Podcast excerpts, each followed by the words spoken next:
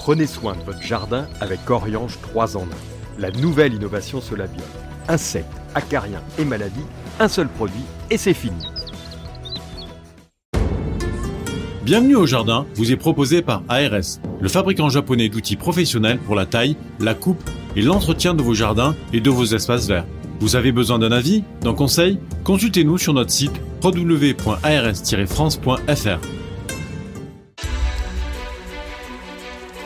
Jardin TV vous propose Bienvenue au Jardin, une émission 100% nature animée par Patrick Mulan et Roland Motte. Bonjour à tous, euh, heureux de vous retrouver. Nous sommes toujours un samedi, c'est le 26 juin, le 26 juin, 177e jour de l'année. Bonjour Roland, tu es avec nous. Bonjour Patrick. Fidèle au poste. Oui, fidèle au poste. Pleine forme. Je, je maintiens ma position. Par contre, c'est le cinquième jour astrologique du cancer. Euh, c'est le cancer astrologique, hein, évidemment. Et le huitième jour du mois de Messidor dans le calendrier républicain français. Ça, c'est important parce que c'est le jour de. L'échalote. Oh. On adore l'échalote. Oui. Au petit-déj ce matin, ça a été un. Oui. Quand on a la distanciation sociale, ouais, ouais, ça va. Non, l'échalote, plante magnifique, euh, plante bulbeuse hein, qu'on connaît bien et qu'on plante. Alors, ça dépend des régions. On va la planter euh, au printemps ou en automne. Euh, J'évite, hein, tu vois. Pour, pour ma part, je la plante euh, plutôt au printemps. Oui, bah, c'est-à-dire qu'en en automne, si vous avez un sol qui est extrêmement drainant, et si vous avez également donc un hiver qui peut être assez doux, même si c'est plutôt rustique, bien que l'échalote soit plutôt originaire du sud. hein. Donc, si c'est dans ces conditions-là, oui, vous pouvez planter à l'automne, comme on le fait d'ailleurs un petit peu avec l'ail, et nous sommes évidemment dans des alliums. Alors, pour beaucoup de scientifiques aujourd'hui, l'échalote ne serait en fait qu'une variété d'oignons.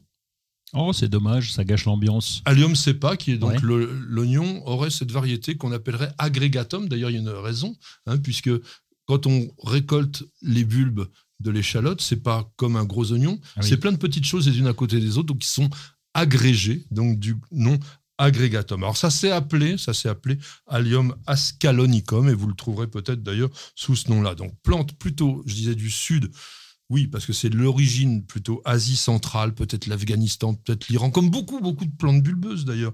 Et puis, donc maintenant, une plante qui est quand même bien ancrée dans notre culture, principalement française. Parce que dans les autres pays, on n'en mange pas, ou pratiquement. Quel dommage. Alors nous, on, a l'échalote grise, puisqu'il y en a Oui. plusieurs variétés. Donc la grise a tendance à tenir un petit peu mieux. Et d'ailleurs, c'est plutôt la grise qu'on va planter en octobre, Oui. novembre Oui. que la rose.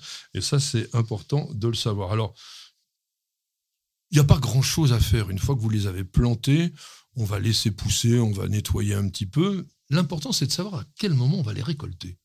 Oui, alors ça commence à jaunir un petit peu. hein. Le feuillage jaunit, on est un peu comme sur les bulbes de tulipes. On va pas manger les tulipes, encore que on pourrait, mais c'est un peu le même principe. On est toujours dans ces plantes bulbeuses et donc euh, le feuillage va jaunir et c'est là où on peut être interpellé en disant ah c'est bientôt maintenant qu'on va les récolter, les sortir de terre, les laisser un peu sécher. Ça c'est important. Ben, il faut pas faire ça sous la pluie évidemment. Non. Et puis on les récolte ensuite. Alors, on appelle ça le ressuyage. hein. donc, on récolte et on laisse le bulbe se débarrasser de son excédent d'humidité. Alors, il y a une chose aussi à savoir, c'est que bah, c'est un peu comme toutes les aliacées. On ne va pas laisser régulièrement à la même, au même emplacement l'échalote. Il va falloir faire une rotation. Oui, bah comme l'ail, comme l'oignon, on va les faire tourner et donc là cette rotation importante. Alors quand on a des carrés potagers, c'est bien pratique, hein, on va faire tourner très facilement. Sinon, bah tu fais comme nous, on prend des photos régulièrement Voilà, et, et- puis on remet pas au même endroit. Il faut que ça revienne euh, que tous les trois ans maximum, euh, de façon à éviter les risques euh, bah, tout simplement de maladies. Il y a quand même pas mal de risques de maladies ou de mouches, etc. Donc euh, bah, si vous faites comme Roland, en revanche c'est mieux, puisque vous en mettez un peu partout, comme ça les ravageurs savent plus où ils en sont. Et évidemment, on va parler aussi de choses autour de l'échalote qui sont plus rigolotes, c'est toutes les expressions qu'il y a. On se rappelle aussi le fameux film avec euh, Pierre Richard, La course à Oui. l'échalote. J'avais adoré ce film. très très bien. Et il y avait Jane Birking. Oui, Euh, exactement. oui, oui. Alors ça, ça désigne quoi d'ailleurs Alors la course à l'échal- l'échalote, c'est euh, celui qui arrivera le premier à tout prix. Tout est permis pour arriver le premier. C'est ça la course à l'échalote. Tous les coups sont permis. Oui. Alors, il y a d'autres expressions. De dire d'ailleurs euh, d'être maigre comme une échalote. Alors, c'est pas du tout mon cas, mais euh, voilà, on dit que normalement, bah, oui, c'est moins gros qu'un oignon. Moi, je suis plutôt un, un- un oignon un peu rond. Euh, voilà, l'échalote, c'est un peu plus étroit. Euh, alors, quand on ne vaut pas une échalote, c'est vraiment, on n'a pas beaucoup de valeur. Et pousser comme une échalote, Pousser comme une échalote parce que ça pousse tout droit, donc ça veut dire grandir d'un seul coup. voilà, je grandir très rapidement. Ah ouais Quand Vous avez un enfant euh, qui passe de l'enfance à l'adolescence, parfois, hop, ils grandissent comme des échalotes. Et puis, en langage culinaire, alors ça, je ne savais pas, on dit carrément, une- je vous fais une échalote, c'est une sauce dans laquelle on mettra des échalotes. Alors aujourd'hui, le 26 juin, on a bien sûr un anniversaire, peut-être d'une personne qui est très très peu connue, mais qui a compté quand même dans le monde du jardin, enfin de la botanique. je, je suis même capable de dire son nom. Donc c'est Laurence Alexander Sidney Johnson. Oh là là, C'est bien super. Il était né donc le 26 juin 1925. C'est un botaniste australien. Et en fait, il a eu pendant toute sa carrière une passion particulière pour les eucalyptus, mais avec un regard de botaniste. Et il a, en 1995, séparé le genre eucalyptus dans lequel il y a, je sais plus, 2000 espèces ou un truc comme ça. Il a dit, il y en a peut-être un peu trop. Et il a créé un autre genre qui s'appelle Corymbia et qui aujourd'hui renferme 113 de ces espèces d'eucalyptus. Donc voilà, je voulais lui donner un petit clin d'œil parce qu'on oublie un peu trop les botanistes qui quand même jouent un rôle énorme dans la connaissance et dans la science. Et on va quand même aussi euh, ben, dire que c'est la Saint-Anthelme, Saint-Anthelme de Chignin. C'était euh, un évêque. Et, et il y a aussi la Saint-Mexan, qui était aussi un évêque dans le Poitou. Alors ton dicton, ou tes dictons si tu veux. J'en ai un pourri, puis un qui est plus normal déjà. je commence par le pourri, c'est à la Saint-Anthelme, même les cow-boys sont en selle. Alors Ça veut dire n'apporte- quoi? Alors ça n'apporte rien, ça veut rien dire. Je t'ai dit que c'était pourri, c'est pourri. C'est toi qui l'as créé? Oui, Ah, je oh, voilà. assez fier de moi cette nuit. Bravo. Merci. Et- Voilà, un, un bon là s'il te plaît. Ouais, qui en juin se porte bien, autant chaud ne craindra rien. Alors moi j'en ai aussi un qui est pas pourri mais qui est un peu moyen et puis un qui est bien. Le bien c'est à la Saint-Mexan les cigales font chanter le jardin à Vélassan Ah, c'est joli. et sinon pluie de Saint-Mexan les rosées se tachent, ça c'est vexant. Ah oui, c'est vrai que c'est vexant. Et c'est vrai qu'ils sont en train de se tacher là. Ah oui? Ah ouais, ouais, la, la tache noire, Oh, oui, elle commence il un petit peu. il fait beau. Et ça sonne le téléphone avec alors Trax, il a Trax. un drôle nom. Eh ben oui. Alors, et, et- et en tout cas, il nous demande euh, est-ce que le Buddleia yunanensis est invasif et dangereux pour les papillons au même titre que la variété ordinaire euh, Donc le Buddleia davidi, je suppose. Voilà, qui n'est pas une variété mais une espèce. hein, il faut faire de la botanique bien droite. Budleia davidi, genre Budleia espèce davidi. S'il y avait une variété, bon, bah, ça pourrait être l'Oxinch, par exemple, qui est une variété. Et en réalité, c'est plutôt, je vais vous compliquer la vie exprès, un cultivar, puisque les variétés d'origine horticole s'appellent des cultivars. Bon, peu importe. En tous les cas, je ne sais même pas pourquoi il nous pose la question sur le Budleia yunanensis. C'est une plante que l'on ne trouve jamais dans le commerce, ou du moins, celle que l'on vous vend sous le nom de Yunanensis, c'est une erreur parce que la plupart, en fait, vous vendent Budleia nivea. Oui. Alors, ils vous disent que Budleia nivea, c'est égal à Budleia Yunanensis. Ce n'est pas vrai. Quand vous regardez la nomenclature internationale, les deux espèces existent. Et Yunanensis, c'est un. Alors, comme son nom l'indique, c'est un Budleia originaire du Yunnan euh, oui, en Ah Chine. Et en fait, c'est une petite plante. C'est plutôt un arbuste et qui est pas vraiment très très euh, passionnant. Alors, celui que l'on vend sous le nom du Unanasis, donc à savoir Budleia nivea, lui, il est plus intéressant. Bah, il est plus intéressant, oui. euh, il fait quand même des. on, on va le rabattre au niveau du sol. Il est assez grand, il va se développer euh, plutôt bien. euh, Pas tant que le Davidi. hein, il va rester un petit peu plus modeste. Oui, ça, peut faire 3 mètres quand même. Euh, Enfin, pardon. Je, vous voyez, je me fais aussi avoir Nivea. Alors, dans Nivea, Nivea, ça veut dire neige, hein, ça veut dire blanc comme neige. Et il y a une raison, c'est parce que le dessous, et ça, c'est ça qui est intéressant sur cette espèce, le dessous de la feuille est velouté blanc argenté. Et donc, ça, c'est très décoratif. Oui, et, et puis bah, la question de savoir si euh, le, les, ça peut tuer les papillons. Oui, c'est vrai. Alors, bah oui, parce qu'il y avait quand même la question au départ, et, et on, on a vu sur Internet, et je suis allé voir justement pour, suite à cette question, il y a quand même euh, beaucoup de- de- d'articles qui parlent de- du nectar qui doit contenir un peu de caféine et qui peut tuer les papillons. Seulement, euh, tous les articles concluent un petit peu qu'il n'y a aucune, il y a rien d'avéré sur le sujet. Ouais. On n'a on a aucune preuve de ça. Donc c'est une avancée qu'on trouve sur Internet, Oui, et voilà. c'est- faut se méfier de tout, ça oui. parce que j'ai vraiment aussi cherché, euh, j'ai pas trouvé vraiment de référence scientifique qui pourrait vraiment mettre ça en avant. Donc, vous inquiétez pas, les papillons vont sur les Budleia, ils sont très heureux. Celui-là, il n'est pas invasif et il faut insister aussi sur le fait qu'aujourd'hui, tous les Budleia qui sont vendus par les pépiniéristes sont des Budleia stériles Oui. et donc le côté invasif que l'on reproche à cet arbre aux papillons n'existe plus, du moins dans les variétés horticoles. Vous n'avez pas la main verte Alors prenez-en de la graine avec nos paroles d'experts. Parole d'expert, alors là, oh, oh, on va se régaler parce que là, je pense que on va être d'accord avec Roland, je crois. Mais beaucoup d'entre vous vont dire ouais, je les aime pas, ils racontent des trucs, ça me plaît pas, etc. Pourquoi? Parce qu'on va vous parler de jardiner avec la lune, avec la question est-ce que c'est une chose qui est avérée, est-ce que l'on doit jardiner en s'occupant de la lune ou pas Alors pour commencer, je vais dire, je vais citer un des très très très très grands jardiniers qui a existé dans ce pays et qui s'appelle La Quintini, qui était le jardinier du roi Louis XIV et qui a tout simplement dit la chose suivante la lune est la consolation des jardiniers malhabiles. En un mot, c'est exactement ce que je pense. Quelle est ton opinion, mon cher Roland Alors je, je me fâche avec personne en général. Moi, je n'ai pas, pas d'avis tranché sur C'est le Monsieur sujet. Diplomatie. Oui, parce que ma sœur jardine avec la lune. J'ai déjà conseillé de jardiner avec les mains, ça va beaucoup mieux, mais ça c'est un autre problème. Alors jardiner avec la lune, c'est sympa, mais ça entraîne des choses parce que je suis allé me pencher un peu sur les bouquins sur la lune, etc. Et ma sœur m'expliquait aussi qu'il faut qu'elle aille semer ses semis à 5h43 du matin, le, euh, le, le, le- je sais pas combien de- du mois de juin. Euh, j'ai dit, ok, d'accord, mais moi je suis pas levé, tu rire. Et, euh, et donc, faut avoir le temps parce que si on suit le calendrier lunaire, alors on viendra sur l'efficacité ou non, mais euh, si on suit le calendrier lunaire, on, on a intérêt à avoir un calendrier assez, assez souple pour pouvoir jardiner au bon moment. enfin, on va dire un emploi du temps. Ah oui, souple, oui. Parce que le calendrier, lui, en général, il est assez obtus. Oui. hein, on vous dit exactement ce qu'il faut faire. D'ailleurs, je sais même pas qui est-ce qui invente vraiment ces trucs-là. Pourquoi il décide qu'à 5h43 Bon, parce que la Lune, ceci, cela. Parce qu'on vous parle de trucs bizarroïdes. On vous parle quand même de conjonction entre la Lune et certaines constellations.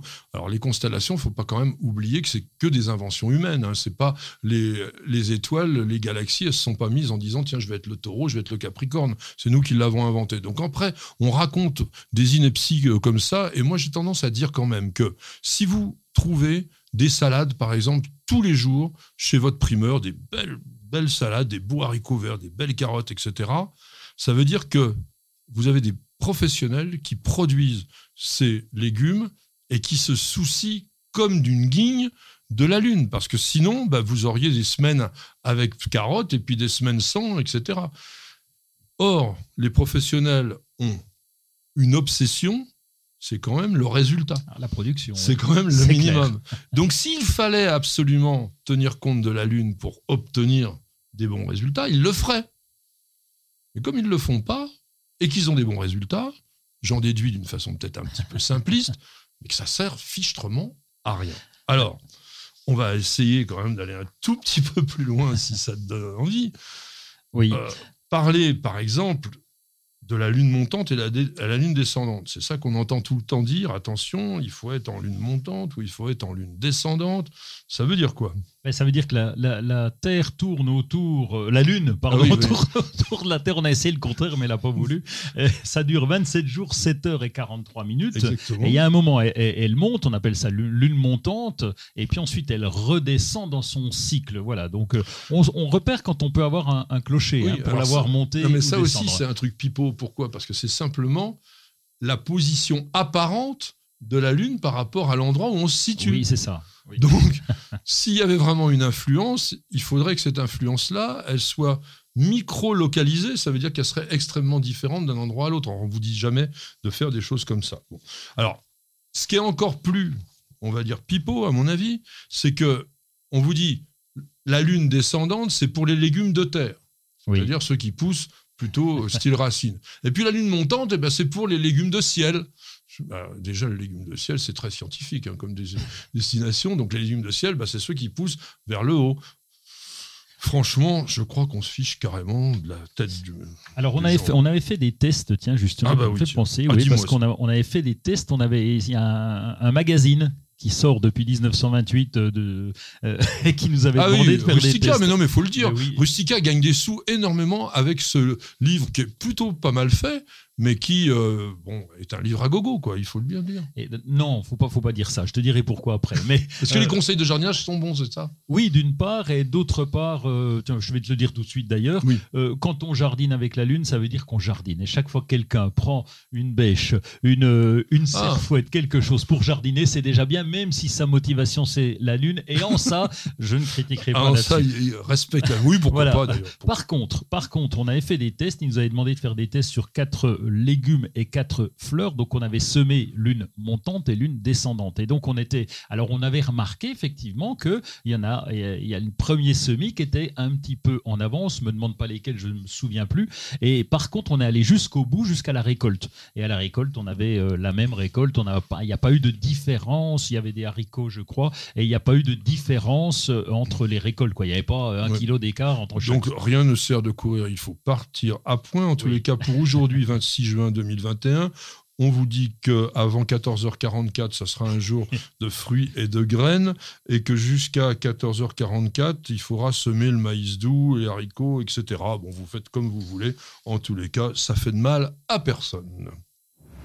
Bienvenue au jardin. Patrick Mulan, Roland Motte.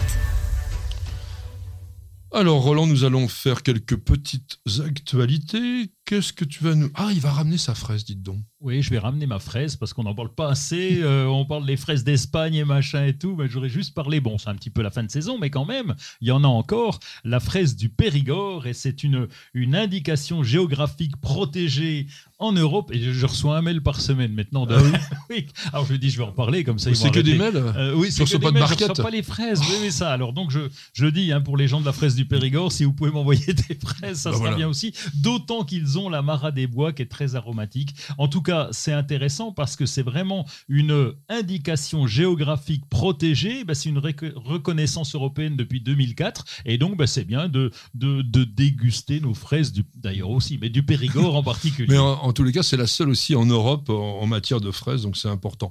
Alors, au niveau des nouveautés végétales et de saison, puisque c'est la période où on plante les iris, j'avais sur la famille Cailleux, euh, moi j'aime beaucoup Richard Cailleux, c'est un très très bon hybrideur de la région de Gien, donc dans le Loiret. Euh, chaque année, il crée des variétés. Là, j'ai retenu trois variétés de son nouveau catalogue, création par lui-même. Alors, peut-être c'est un des plus beaux que j'ai jamais vu. Il s'appelle Brin de folie.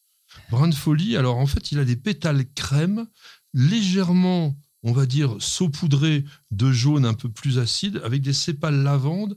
C'est très pâle, avec un cœur jaune canari, et surtout les barbes qui sont oranges. Alors, vous voyez un peu tous ces mélanges de couleurs, ça c'est la typique particularité des, des iris.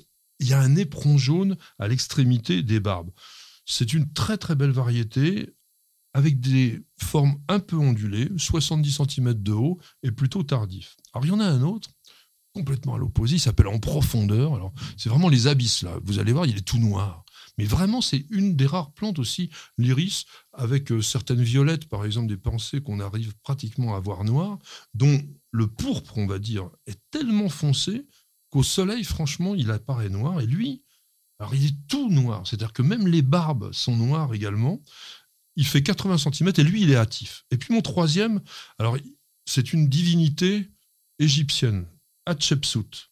Alors lui, il est magnifique aussi parce que des pétales blancs d'une grande, grande pureté, avec des sépales aussi qui sont blancs, mais bordés de bleu indigo sur pratiquement 2 cm de large, et des barbes jaune vif.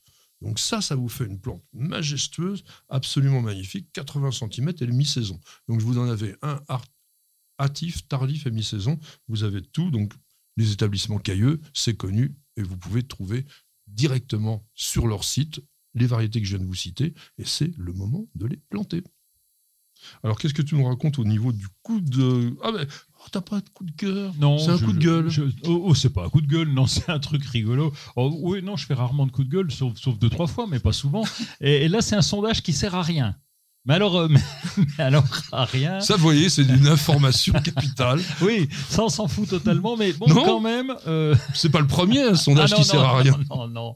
C'est Opinionway qui a interrogé des milliers de personnes pour savoir euh, si qui c'est qu'offrait plus de fleurs que les autres. Eh bien, euh, en 2021, plus de 2 Français sur 3, écoutez-moi bien, 2 Français sur 3, 69% des gens qui offrent des fleurs, eh bien, n'ont pas de raison particulière pour le faire. Ça, c'était Ouais. très intéressant. Ça nous a fait évoluer. Alors, t'as t'as encore mieux, là bah oui, parce que euh, en fait, c'est pour exprimer leur, amour, même s'ils ne voient pas, même s'ils ne voient pas la personne, c'est 74%. Ah oui. Alors, c'est intéressant aussi. Non, mais ça veut dire que c'est de la télétransmission, ça. On envoie le bouquet. C'est- C'est un truc qui sert à rien. je et puis, alors, les hommes partagent l'envie de recevoir des fleurs et nombre d'entre eux, soit 32%, s'accordent sur le fait que les fleurs euh, ne sont plus réservées aux femmes. Oui, mais ça, c'est une messieurs, vous évolution. évoluez. dans la jante masculine. Moi, je vais vous parler d'une exposition qui a lieu en Seine-Maritime et qui fait un message, un hommage, on va dire, à notre grand écrivain Gustave Flaubert. Le jardin de l'abbaye de Bocherville, alors c'est un jardin qui est très intéressant parce qu'il est une sorte d'archétype du petit jardin à la française, très bien léché, très beau potager également, verger, etc. Donc évidemment un jardin qui a été euh, labellisé jardin remarquable, va faire des expositions temporaires jusqu'à la fin de l'année pour mettre en valeur l'œuvre de Flaubert à travers les plantes qu'il a pu tout simplement citer ou mettre en scène dans ses livres. C'est un tout petit peu un télo, mais c'est une manière de mettre les jardins aussi en évidence. Et si vous êtes du côté de la Seine-Maritime, je vous conseille tout simplement d'aller voir ces jardins de l'abbaye de Bocherville. Ouais, c'est un petit peu compliqué comme. Beaucherville, ouais, ça serait dans le Grand Est, ça serait mieux. hein, Donc, je crois que j'ai besoin un petit peu de me reposer, donc on va faire une pause avec nos annonceurs en publicité et on revient tout de suite. Ça va chauffer avec le Green Power d'Ozlock. Des herbeurs électriques sans flamme et 100% naturels. Ozlock, conçu par des jardiniers pour des jardiniers. Parce qu'on devrait tous commencer la journée par un bol d'oxygène. Parce qu'il y a des réveils qu'on échangerait contre aucune grasse mat. Parce que mettre du beau partout, ça fait du bien tout le temps. Parce qu'une bonne promenade, ça fait battre deux cœurs. Parce que ça fait grandir de faire pousser quelque chose.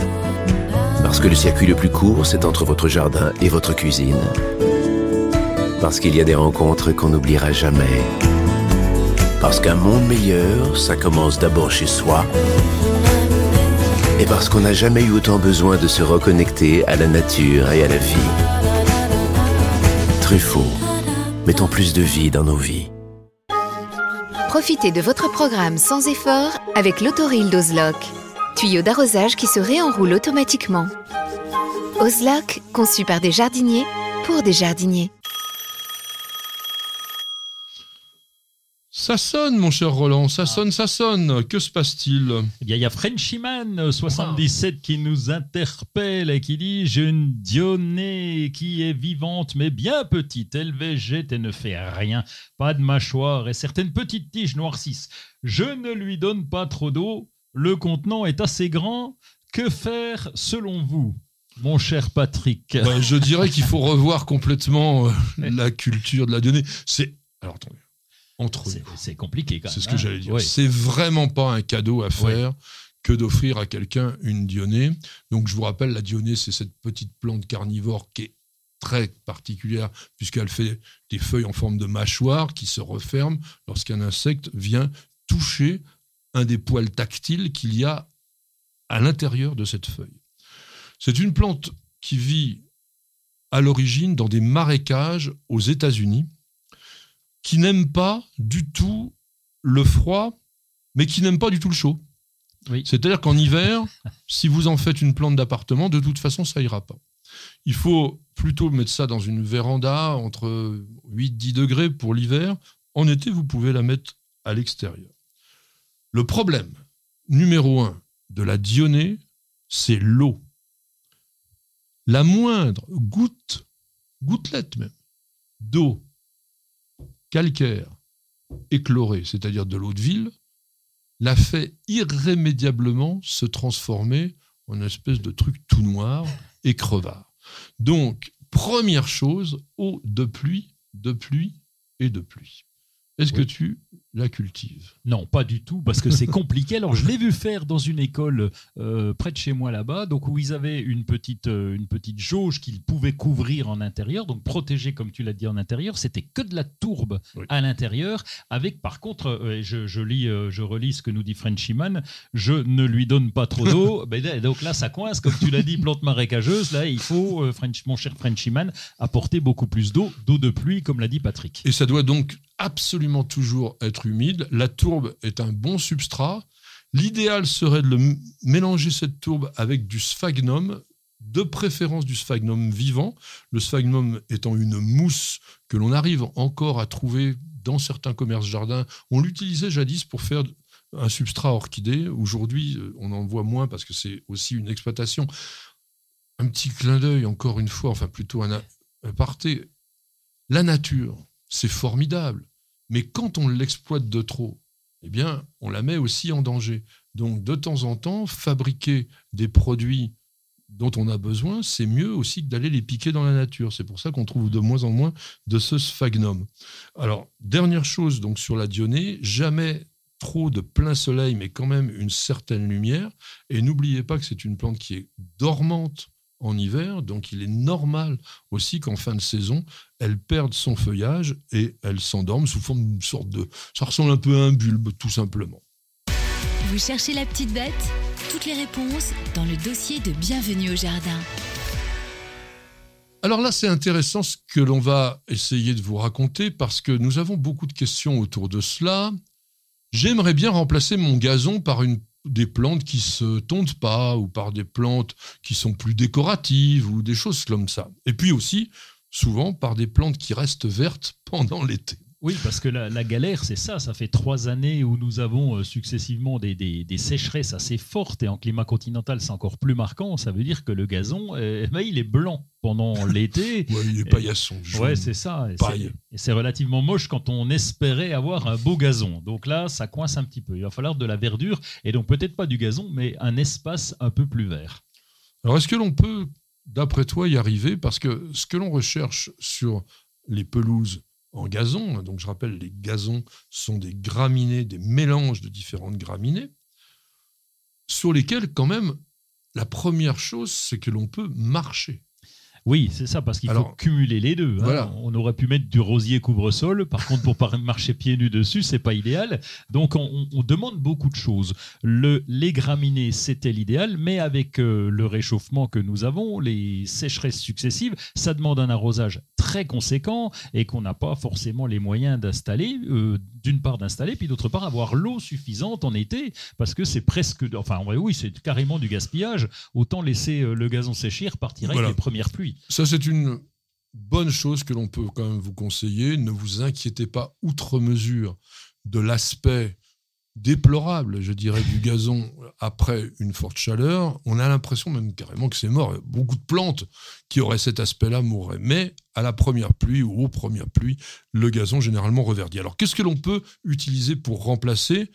La première chose qui vient l'idée, c'est quand même le micro-trèfle. Oui, c'est ça, c'est la première chose. Et micro-trèfle, on commence à le voir. On le voit déjà dans, de- dans des mélanges de certains gazons qui sont par définition plus des gazons, puisqu'on va rajouter du micro-trèfle dedans. Donc plus, ce ne sont plus que des graminées. Et ce micro-trèfle, il a l'avantage de pas pousser beaucoup. Il y en a un qui s'appelle Pirouette, qui est un peu sympa pour ça. Il pousse, à, Pirouette, il pousse ouais. à l'envers Oui, comme les cacahuètes. Non, il n'a rien à voir. Et donc, euh, il, pousse très très peu. Donc, euh, évidemment, tu tombes beaucoup moins. Et puis, bah, il, il va rester plus longtemps avec la sécheresse. Il va rester vert quand même relativement longtemps. Et il supporte aussi le piétinement.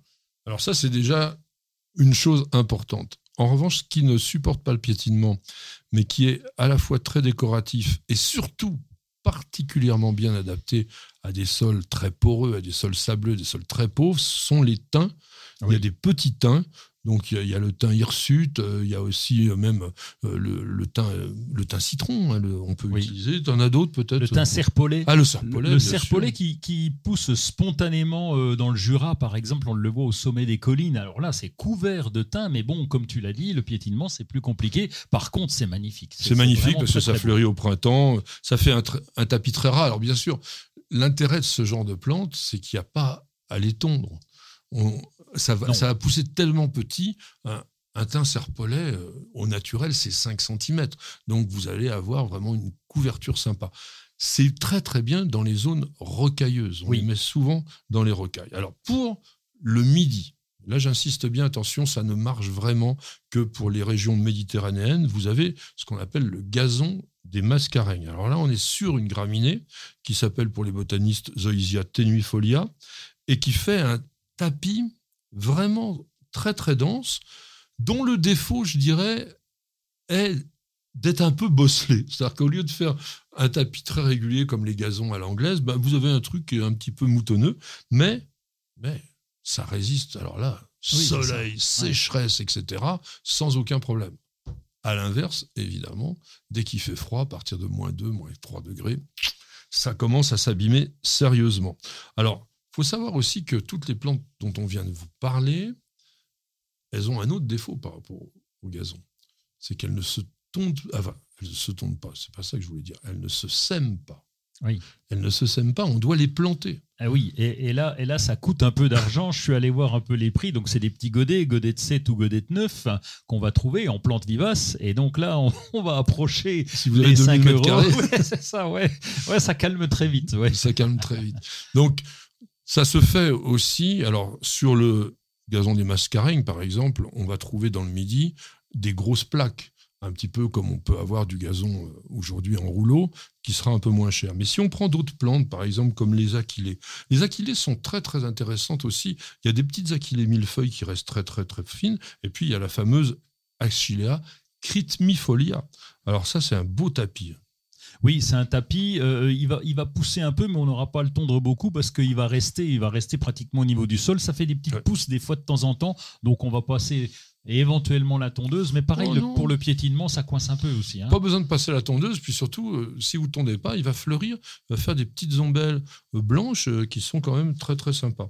alors, vivace. il y a une plante que moi je connais moins bien, c'est Roland qui vous la propose, qu'on appelle la turquette. Oui, la turquette, bah, c'est une petite vivace. Alors, j'en ai pas planté, je peux pas te, je peux pas te dire. On m'a dit que ça résistait, surtout dans les sols caillouteux, dans les sols euh, vraiment ah tout pourris. Euh, donc, c'est très comme le thym.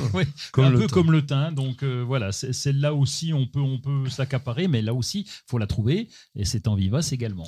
Alors, vous pouvez tenter un truc aussi, enfin un truc. Tu vois, ça y est, je ah, commence. Ah, c'est bien, tu commences à, mieux parler. donc, vous pouvez tenter une plante aussi qui est intéressante, la camomille romaine. Alors, on, voit, on se dit, mais pourquoi la camomille romaine, ça pourrait faire un couvre-sol, etc. Parce que là, si on la tond, justement, elle va rester très rampante et ça fait un feuillage qui est extrêmement fin. Alors, il est aromatique, mais vous n'allez pas mettre votre nez à 5 cm du sol. Mais les racines, elles sont ce qu'on appelle radicantes. C'est-à-dire qu'en fait, la plante, elle s'étale avec plein plein de racines, ça s'ancre très très très bien dans le sol et ça vous fait un tapis vert pâle légèrement grisâtre et qui, à mon avis, peut être très intéressant dans, certaines zones. Ça résiste, guillemets, on ne fait pas du foot dessus, ça résiste un peu mieux au piétinement que la plupart des plantes dont je vous ai parlé précédemment. Alors, on vient de le dire, pourquoi est-ce qu'on n'utilise pas trop souvent ces plantes couvre-sol? Bon, bah, c'est parce que c'est cher, parce que ça a ce défaut de ne pas résister au piétinement. Est-ce que tu aurais, par exemple, une plante qui pourrait être à la fois rampante et puis attirer les abeilles ah, alors, une, bah, on avait dit le thym déjà. Hein, oui. Et, puis, il n'y a pas une verveine euh, qui, qui, va bien sur le sujet, hein, il me semble. Hein, il y, a une verveine euh, nodiflora. Oui, oui, oui, verbena nodiflora. bon, la verveine nodiflore. Alors, c'est pareil que l'achillée, c'est vraiment des tiges radicantes alors le feuillage, lui, il est semi-persistant. Ça veut dire qu'en hiver, c'est pas très, terrible, mais elle, alors elle supporte très bien le piétinement. C'est ça qui est, génial. Et ces fleurs, eh bien, elles vont venir attirer les abeilles d'une façon très très importante. On n'est pas obligé de la tondre, mais elle va nous faire quand même 15 cm. Mais si vous la tondez, elle fleurira moins, mais là, vous fera un super tapis. On la mélange relativement souvent, quand je dis relativement souvent, c'est pour ceux qui l'utilisent, avec l'aquilée critmifolia, parce que du coup, ça donne une sorte de pelouse idéale dans les jardins très très secs et qui reste, ben, on va dire, colorée de façon intéressante dans, dans les gris verts pendant toute l'année. Oui, et, puis, ben, par contre, il y a le prix, évidemment. Hein. De tout ce qu'on a dit là, euh, ça augmente le prix par rapport à un gazon traditionnel. Et quand vous êtes donc dans les kikuyus, etc., là, c'est vraiment le problème de la fraîcheur hivernale. Qui est-ce qui appelle, mon cher Roland? Eh bien, c'est Noëlla. Ah Noëlla qui est là et qui dit Ma bruyère est toute brune et n'a pas l'air de vouloir repartir depuis le début du printemps. Pouvez-vous me dire pourquoi? Alors, il n'est pas dit qu'on puisse dire pourquoi, parce qu'il y a plein de raisons qui pourraient faire que cette bruyère aurait euh, passé l'arme à gauche. Alors, on peut, je pense quand même qu'on peut dire pourquoi, presque à coup sûr, c'est qu'il y a un problème de sol. On va dire qu'une bruyère qui, au printemps, reste toute marron, c'est à l'évidence une plante qui n'a pas bien supporté alors pas le froid, parce que à part les bruyères arborescentes qui sont des plantes beaucoup plus frileuses, mais les bruyères tapissantes, elles sont bien résistantes au froid. Mais elles ne supportent pas, c'est l'humidité stagnante dans le sol. Donc si vous avez un sol plutôt argileux, a fortiori argilo-calcaire, parce que la bruyère est plutôt acidophile, là ça commence à poser problème. Oui, et puis il y a tellement de choses. Je te disais, on sait pas, on va pas savoir pourquoi, mais comment elle a été plantée, de quelle manière. Alors le sol est un grand, est un quelque chose d'important. Par contre, la plantation aussi. Est-ce qu'elle a été suivie? Est-ce qu'elle a été plantée l'été dernier ou pas? Donc voilà, il faudrait en, avoir un petit peu plus sur le sujet. Alors il faut savoir aussi une autre chose, c'est que les bruyères sont sensibles à une très redoutable maladie qu'on appelle le Phytophthora cinnamomii. C'est le dépérissement, tout simplement. Donc, encore une fois, dans les sols compacts, humides, principalement au printemps, vous avez l'ensemble de la plante qui se met à brunir, mais d'un coup. Et ça, ça le fait aussi beaucoup sur d'autres plantes de taille Même sur les conifères alors sur, alors sur, les conifères, c'est un peu plus rare. Le, le Phytophthora sur les conifères, et notamment les tuyas, a été surtout observé sur les plantes qui étaient cultivées en pot ou en conteneur. En revanche, sur les rhododendrons, c'est quelque chose de très très fréquent. Dans la semaine, vous pouvez avoir carrément tous vos rhododendrons qui deviennent tout marrons. Et là, on est d'accord, il n'y a rien à faire. Hein. Alors, il n'y a rien à faire, oui, parce que pour savoir si c'est cela, vous avez un truc à faire quand même. Parce que, bah oui. c'est l'arracher. Ah, oui, il faut l'arracher. Et quand vous l'arrachez, si déjà vous voyez au niveau des racines, une sorte de blancheur, par exemple, et si ça sent aussi vraiment l'humus, si ça sent la forêt, ça sent le champignon, c'est quand même très très mauvais signe. Alors, le conseil derrière ça, c'est qu'il faudra évidemment ne pas recultiver des bruyères et toutes les plantes de la famille des éricacées, c'est-à-dire donc les rhododendrons, les azalées, les pieris, les vacciniums, c'est-à-dire les, les myrtilles, toutes ces plantes-là, qui risquerait d'attraper exactement la même maladie. Alors, je voudrais qu'on se quitte pour l'instant sur une note un tout petit peu plus optimiste. Alors, on va écouter les messages de nos annonceurs. Ça va chauffer avec le Green Power d'Ozlock. Des herbeurs électriques sans flamme et 100% naturels. Ozlock, conçu par des jardiniers pour des jardiniers. Parce qu'on devrait tous commencer la journée par un bol d'oxygène. Parce qu'il y a des réveils qu'on échangerait contre aucune grasse mat. Parce que mettre du beau partout, ça fait du bien tout le temps. Parce qu'une bonne promenade, ça fait battre deux cœurs. Parce que ça fait grandir de faire pousser quelque chose. Parce que le circuit le plus court, c'est entre votre jardin et votre cuisine. Parce qu'il y a des rencontres qu'on n'oubliera jamais. Parce qu'un monde meilleur, ça commence d'abord chez soi. Et parce qu'on n'a jamais eu autant besoin de se reconnecter à la nature et à la vie. Truffaut, mettons plus de vie dans nos vies. Profitez de votre programme sans effort avec l'autoril d'Ozlock. tuyau d'arrosage qui se réenroule automatiquement. Ozlock, conçu par des jardiniers pour des jardiniers. Bienvenue au jardin. Patrick Mulan, Roland Motte. Je le rappelle, nous sommes le 26 juin. Il se profile donc euh, ben, déjà le début de l'été. Hein, et là, euh, qu'est-ce que tu vas faire au jardin la semaine prochaine? Je lui pose toujours cette question-là. Ça fait rigoler parce qu'il est là. euh, je bosse, je bosse, je bosse. Oui, non, d'autant que on va déjà nettoyer le barbecue parce que comme vous allez venir bientôt, donc euh, il faut qu'on nettoie le barbecue. C'est la première chose à faire au jardin et c'est important. Bon, J'espère que tu euh, l'avais fait déjà avant. On, on a eu un printemps difficile, mais il faisait beau quand même ces derniers jours. On n'a pas fait beaucoup. hein. C'est pour ça que la dernière fois qu'on l'a utilisé, on s'est dit là, faut le nettoyer. C'est vrai qu'il habite au pôle Nord, j'ai oublié de le dire.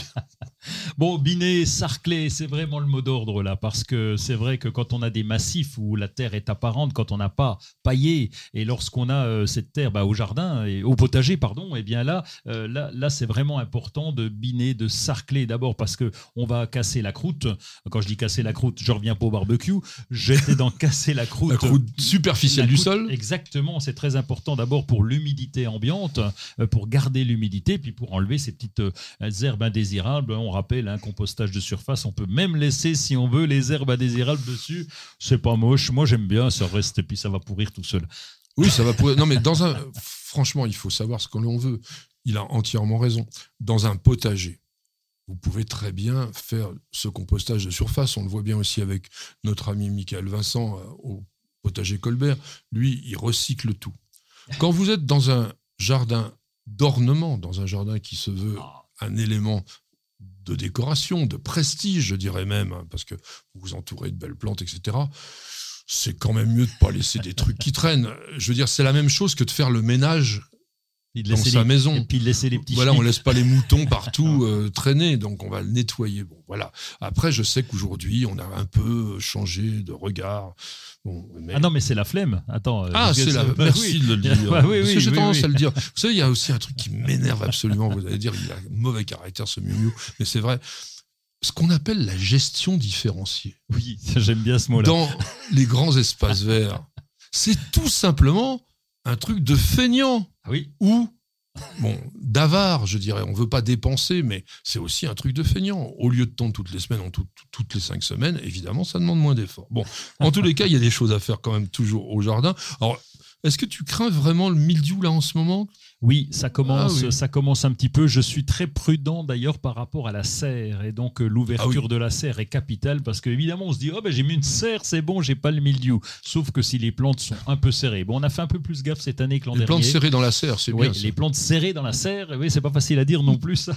Et, et donc, euh, ben, il y a, il se crée un microclimat, et donc euh, ça peut créer de l'humidité, ça peut être propice au Donc, milieu. Donc, ouais, il faut vraiment aérer, il faut ouvrir les portes. Bon, on a les ouvrants sur le dessus, mais il faut quand même vraiment ouvrir tous les matins et tous les soirs la porte. Alors, tu as dû remarquer une chose quand même, c'est que ça pousse en ce moment et qu'il y a des plantes qui commencent à prendre un petit peu d'ampleur et si on les attache pas, elles peuvent s'écrouler. Oui, ben, ben, tiens, on parlait des tomates, c'est le cas aussi parce qu'elles commencent à monter, il y a des fruits qui sont dessus. Donc là, soit on a choisi l'option où elles se débrouillent, et ça c'est une solution, mais si on a choisi l'option du tuteur, on a intérêt à bien contrôler ces tuteurs. On les a mis un petit peu au départ en tapotant comme ça, ça allait bien quand le plan faisait 20 cm.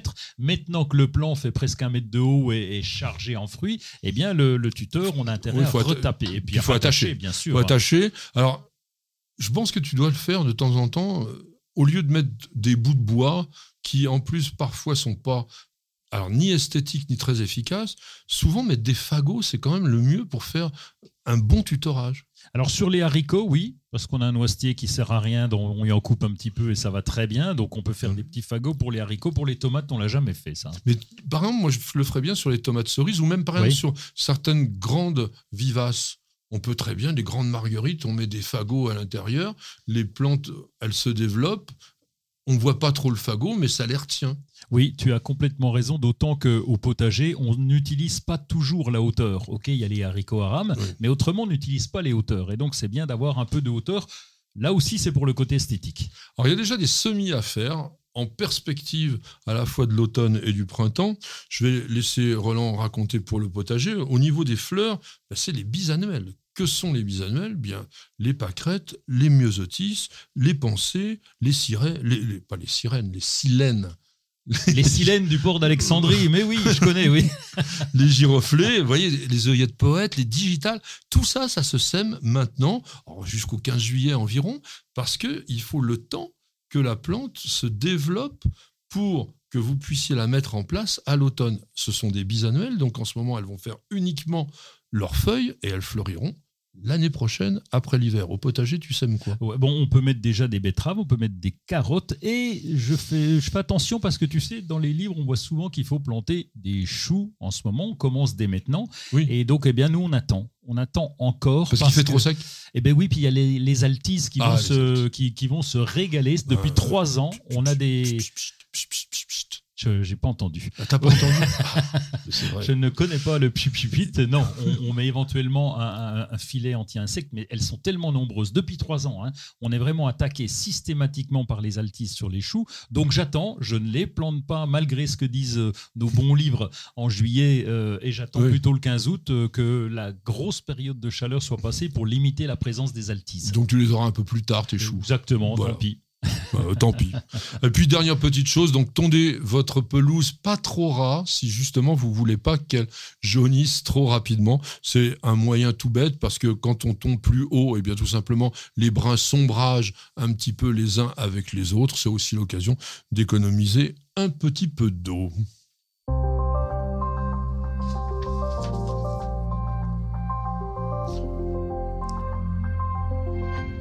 Lisons, surfons, mon cher Roland. Eh ben, surfons. Surfons, Allez, eh ben, surfons. surfons à fond. Surfons avec, euh, tu as parlé euh, la semaine dernière, tu avais un livre de la salamandre, je crois, ou Oui, oui, oui, oui. ou il y a oui. 15 jours, je sais plus quand c'était. Ben, la salamandre. On les aime bien. eux. Ah bah ouais, donc je suis allé sur euh, salamandre.org et il y a un concours sur la guêpe. Et donc, Ah bon euh, eh ben oui, vous allez C'est quoi. C'est attraper des guêpes? Non, du tout, c'est plus simple que ça, mais les attraper, mais en photo.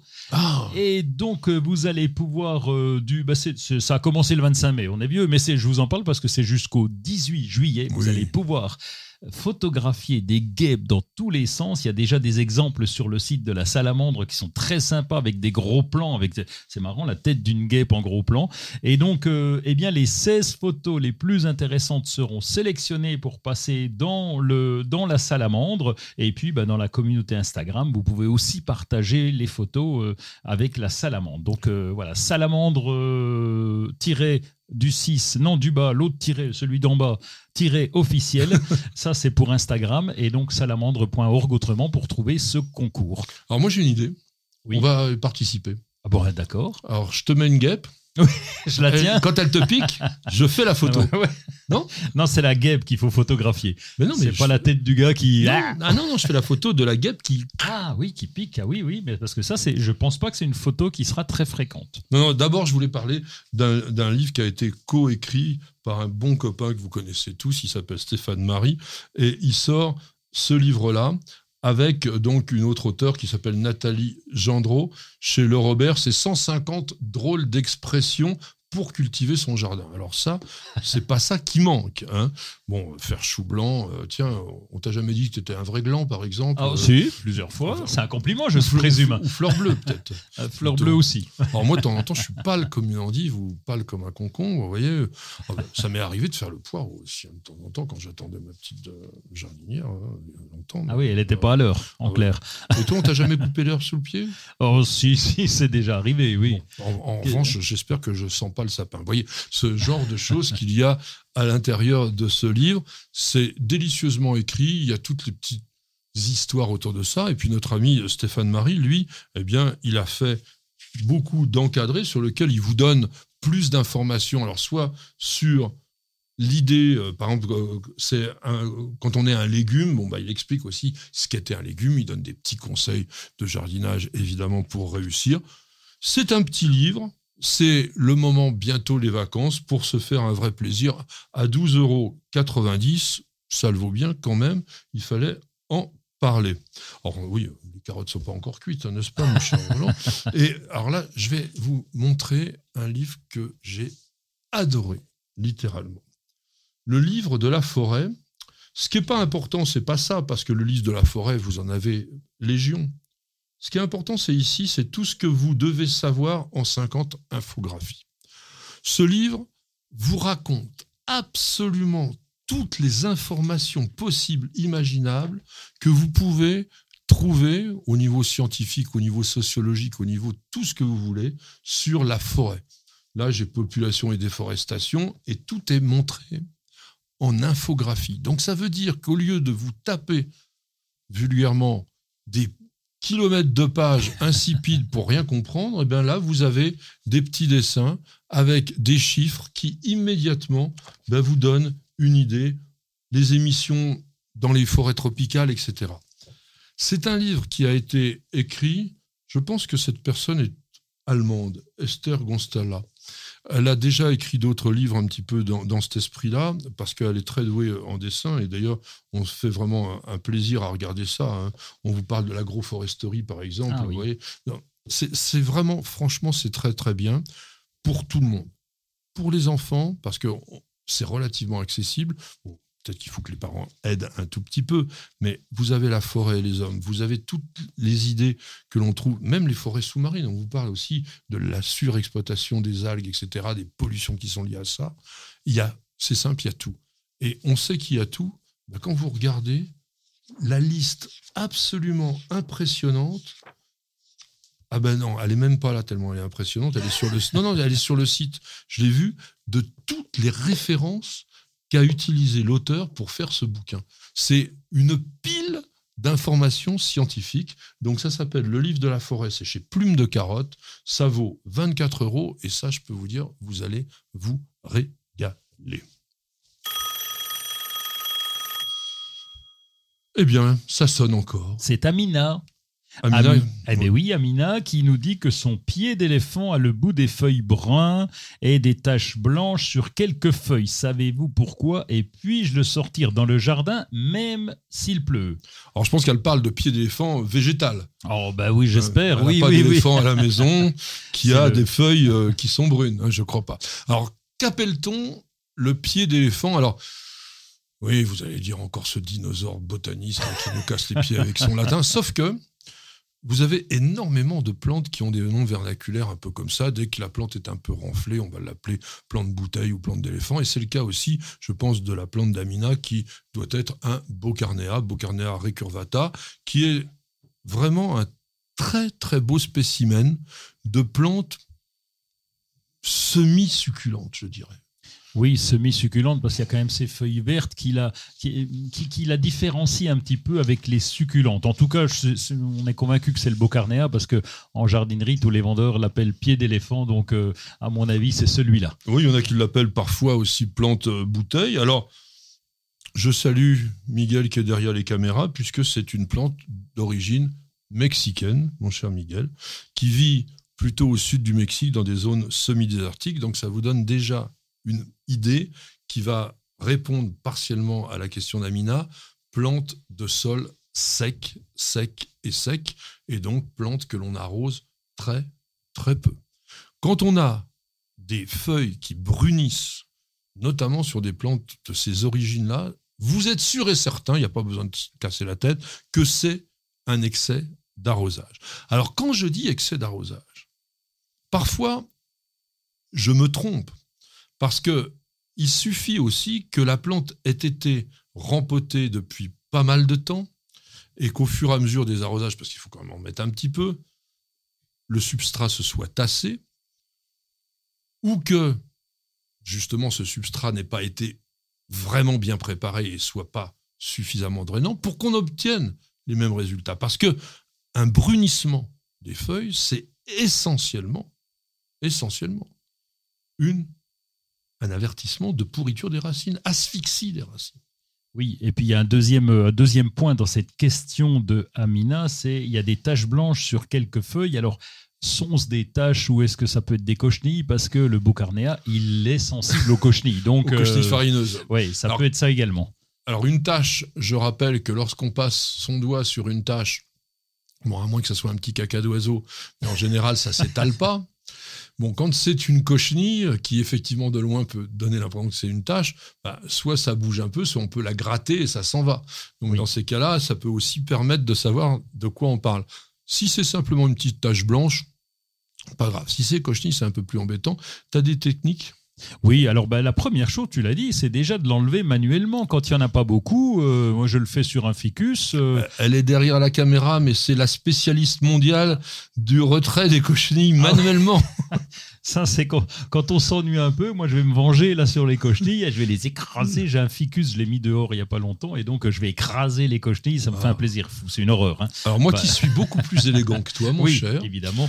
je prends un coton-tige que je trempe dans l'alcool, et ça, faites-le, vous allez voir, vous touchez la cochenille avec ce coton-tige imbibé d'alcool.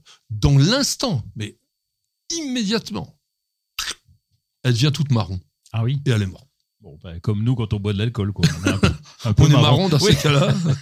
Alors, Donc, et puis il y a une autre technique, c'est celle que tu as déjà expliquée avec ta petite recette avec trois, les, trois cuillères à café euh, contre les cochenilles. Je te laisse la. savon noir liquide, alcool à 90 et huile de colza. Vous mélangez tout ça, donc trois cuillères à café dans un litre d'eau, vous touillez et vous traitez avec un pulvérisateur. Si ce sont des cochenilles à bouclier, vaut mieux faire deux traitements à, euh, j'allais dire huit jours, non, à une demi-heure d'intervalle, deux traitements, plus vous récupérez, enfin, pardon, plus vous recommencez le traitement tous les huit jours. Patrick, Roland, racontez-moi une histoire de plante, de jardin ou de jardinier. Pour cette partie un peu botanique de notre émission, on va essayer de terminer en beauté, en apothéose, avec tout simplement la plus grande inflorescence. Enfin, on va se bagarrer peut-être un peu avec Roland, parce que c'est peut-être pas stricto sensu la plus grande inflorescence du monde végétal. On va dire que c'est la plante herbacée qui développe la plus grande inflorescence. Il s'appelle l'arôme titan. Pour les botanistes, c'est Amorphophallus. C'est vraiment extraordinaire. Amorphophallus titanum, évidemment, j'ai oublié. Alors, mon cher Roland, tu connais cette plante? Eh ben écoute, euh, oui, oui, un petit peu. J'en ai vu une une fois, donc c'est très impressionnant. Euh, j'étais petit, donc j'avais même pas fait gaffe que, à quoi ça servait ce truc-là, et j'étais pas encore dans, dans, ni dans le jardin, encore moins dans la botanique. Ça n'a pas changé, tu vas me dire. Et donc euh, le phallus de Titan, ça par contre j'avais bien retenu, et on m'avait dit tiens ça c'est un phallus de Titan, et donc j'avais assimilé plein de choses, mais je me suis trompé depuis. J'ai appris que c'était une plante. Et donc bah oui, c'est c'est c'est un, un, un arôme. Et donc qui va Oui, c'est une aracée, en fait. Oui, oui, on va dire un, un arôme géant. oui, si c'est ça, un rhum, et puis donc ce grand machin qui pousse au milieu et qui sent un peu, euh, Un le, peu le pâté. hein. Oh, ça- ah, si tu manges ce genre de pâté, je ne vais pas chez toi. Non, écoutez, c'est une plante qui est tellement malodorante qu'on peut ressentir ces effluves de cadavres, de viande avariée, de poissons pourris à plusieurs centaines de mètres. Franchement, c'est alors c'est peut-être la plus grande inflorescence des végétaux herbacés, mais c'est aussi celle qui sent le plus mauvais. Il faut en être certain. Alors, je disais qu'on allait peut-être se bagarrer avec Roland par rapport à ce que je disais sur la plus grande inflorescence du monde végétal, parce que il m'a rappelé, lorsqu'on a préparé cette émission, avec fort justesse, qu'il y avait un palmier qui faisait mieux. Oui, il y a un palmier qui fait mieux, j'ai perdu son nom à celui-là. Il s'appelle perdu- Corypha imbraculifera, Oui, c'est le talipo. euh, il joue dans, dans une autre cour, lui, il a, il a 10 mètres de haut, lui, hein, euh, Alors- pas loin. C'est même plus que ça, c'est-à-dire que rien que la feuille du talipo, elle peut faire environ 3, 3 mètres, 3 mètres 50 de diamètre. C'est un très très très beau palmier, le talipo, que l'on rencontre essentiellement en Inde du Sud et à Sri Lanka. Moi, la première fois que j'ai vu ça, j'ai Waouh Alors, j'ai jamais vu l'inflorescence, parce que le problème du talipo, c'est qu'il est monocarpique. Ah oui, Donc, monocarpique, hein, je rappelle, mono, ça veut dire un, carpos, ça veut dire fruit. Il ne fructifie qu'une seule fois dans sa vie. Donc, on n'a pas intérêt à favoriser la fructification parce qu'après, ben, on n'aura plus que les rejets au pied. Il faudra encore attendre une trentaine d'années. Comme les broméliacées, quoi, le même principe. Voilà, comme les broméliacées, exactement. Sauf que, donc, l'inflorescence du talipo, elle est gigantesque puisqu'elle peut atteindre 6 à 8 mètres de haut. C'est très, très grand. Mais là, on n'est pas dans la même catégorie que l'arôme titan et on va revenir à cet arôme titan. L'arôme titan, donc, dont amorphophallus, ça veut dire quoi? Ça veut dire un phallus difforme. Parce que c'est vrai que lorsque vous regardez le spadis, donc cette espèce de gros zizi dressé, je dirais. Oui, oui c'est ça, c'est ça, ça Ah, ressemble à ça. oui, hein. oui, oui. Mais grand. Oui, grand. eh bien, il n'est pas tout droit. Il est un peu biscornu. Et donc, les botanistes ont eu l'idée de l'appeler comme ça. C'est une plante originaire de Sumatra, donc qui vit vraiment dans les forêts profondes. Il y en a peut-être encore quelques exemplaires aussi à Bornéo. Et une plante qui a été découverte relativement récemment, en 1878, un botaniste italien qui s'appelle Odoardo Beccari découvre la plante. Alors, au départ, il n'a pas de bol, parce qu'on lui raconte, oui, euh, vous allez voir, plante gigantesque, vous savez, c'était l'époque aussi où il y avait ces fameuses plantes euh, euh, incroyables, on disait, il y a des arbres qui mangent les gens, etc. Là, on lui dit, tu vas voir, il y a une plante, une fleur, mais où Alors, on l'emmène au fin fond de la forêt, Pff, première fois, il voit que des feuilles. Pas terrible. Et puis, il y retourne, et puis, il arrive à voir des fruits, et là, on est le 6 août 1878. Mais il est vraiment. Il veut la voir, cette plante-là. Il attend encore un mois. Et le 5 septembre, exactement 1878, dans une montagne qui est à côté d'une ville qui s'appelle Aceh, juste au nord de Sumatra, tout à fait à la- pointe là-haut, il découvre Oh La plante du siècle, l'arôme titan. Alors tout de suite, il en envoie des graines en Europe et il faudra attendre 1889, ça 11 ans plus tard, pour que dans les fameux jardins de Kew Garden, à Londres, eh bien, il y ait le premier arôme titan qui fleurisse en Europe. Oui, à 3 mètres 10, hein, je crois, c'était l'homologation euh, officielle. Alors, c'était pas le premier, hein, parce que le 3 mètres 10, il- était en 2010, il a fallu attendre. Les tout premiers, au départ, sont relativement petits. Par exemple, si on prend celui euh, en France qui existe au Conservatoire botanique de Brest, la première fois qu'il a fleuri, son bulbe, parce qu'en en fait, c'est une plante avec un gros tubercule. Alors là, à l'époque, il faisait que 38 kilos le bulbe. une bagatelle. Mais Et oui. donc, on a une petite fleur minuscule de 1m50. Ouais. Pour avoir ces monstres, ces géants, eh bien, il faut des très, très, très, très, très gros tubercules. Et il semblerait que le plus gros tubercule que l'on connaisse pèse la bagatelle de 153,95 kg. C'est précis. Il est au Jardin botanique d'Édimbourg et ce bulbe mesure 95 cm de large. Alors, ce qui est rigolo à connaître aussi, c'est la manière dont la plante fait ses feuilles. Oui, alors là, du donc, moins euh, sa feuille. euh, le parfum, enfin, quand je dis le parfum, c'est peut-être euh, d'euphémisme, euh, ça pue, donc ça attire quelque chose, ou fait ça attire. euh, Mais la les question, c'est pas ça, on parle de la feuille. Ah, la feuille, pardon. Ok, moi j'étais, j'étais sur les mouches là Ah, les mouches, on va en parler juste après. Ah oui. Non, non, parce que la, la plante, elle est particulière. Une fois qu'elle a fait sa grosse fleur, et on a cet énorme tubercule qui est grand comme la table, par là, eh bien, il nous fait qu'une seule feuille. Ah bon? Mais Le- une seule feuille qui va faire la bagatelle de 3 à 4 mètres de hauteur. Alors, on va revenir à ce que tu avais envie de nous dire, parce que c'est Ah oui, particulièrement mais- intéressant. Pourquoi, effectivement, cette plante sent si mauvais? Oui, c'est ça, c'est la vraie question. En disant, attends, il y a toujours un intérêt de sentir bon ou de sentir mauvais. On se parfume pour sentir bon. Et donc, lui, euh, ben, c'est pour attirer des mouches qui vont favoriser cette pollinisation. On revient toujours à la pollinisation. Alors, on appelle ça la sapromyophilie, c'est-à-dire l'attirance des diptères, donc des mouches, vers une plante par rapport à une odeur cadavérique. Parce qu'il y a aussi des mouches qui sont attirées par des nectars, et à ce moment-là, ça s'appelle simplement la myophilie. Mais, en réalité, c'est pas les mouches qui l'attirent. Il attire un, un scarabée qui lui aussi est nécrophage, et donc, c'est plutôt un scarabée que les mouches. Tu avais raison quand même de parler des mouches parce que souvent, elles s'agglutinent, mais elles jouent pas un vrai rôle dans la pollinisation. Elles sont Ouais. trop petites, je pense. Il faut quand même déjà un, un Oui, bon bestiau, bien costaud. Donc, c'est un scarabée qui va venir polliniser l'arôme titan. C'est quand même assez fabuleux de l'imaginer. Si ça vous intéresse, il y a des sites sur lesquels on annonce régulièrement les floraisons des arômes titans en Europe. Alors, c'est un petit peu partout. Il y en a pas mal en, Belgique.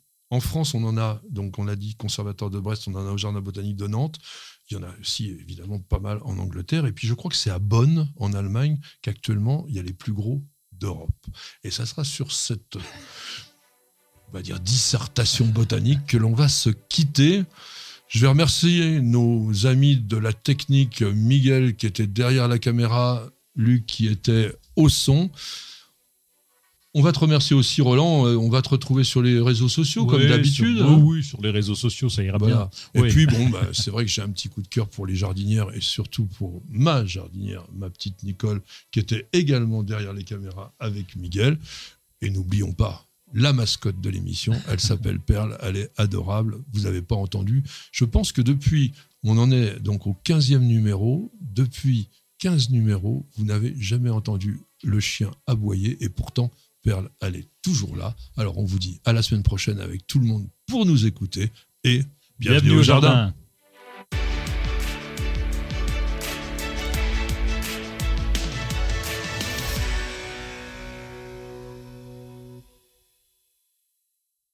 Prenez soin de votre jardin avec Coriange 3 en 1. La nouvelle innovation Solabiol. Insectes, acariens et maladies, un seul produit et c'est fini. Vous avez écouté Bienvenue au jardin avec ARS, le fabricant japonais d'outils professionnels pour la taille, la coupe et l'entretien de vos jardins et de vos espaces verts.